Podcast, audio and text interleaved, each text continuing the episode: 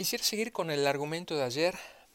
Dios encarnado, compasivo. Dios hecho hombre, Jesús nos mostró que Dios es compasivo y que se hizo hombre para mostrar esa compasión.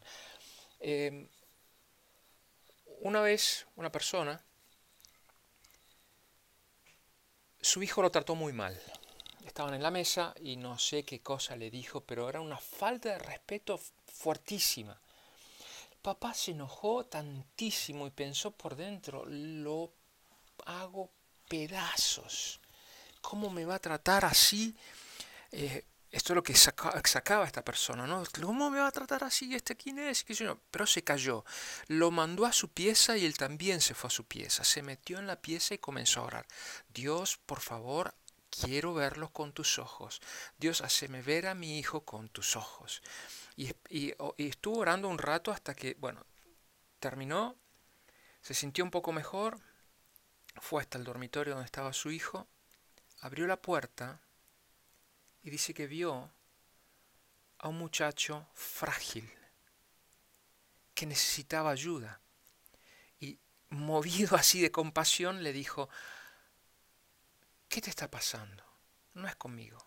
Y el hijo pudo sacar un dolor de unas cosas que le estaban pasando dentro con, con sus coetáneos.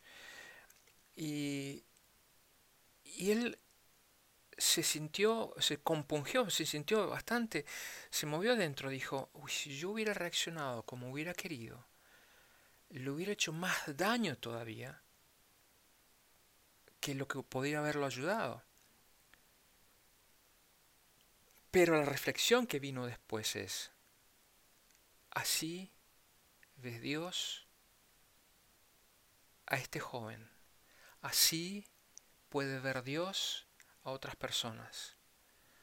Por eso me encanta esto, estos, estos, estas reflexiones, porque podemos orar muchas más veces y queremos meternos en los ojos de Dios y en los ojos de Jesús para poder ver a la gente con sus ojos. Quizás nuestra visión cambie mucho. Que tengan un buen día.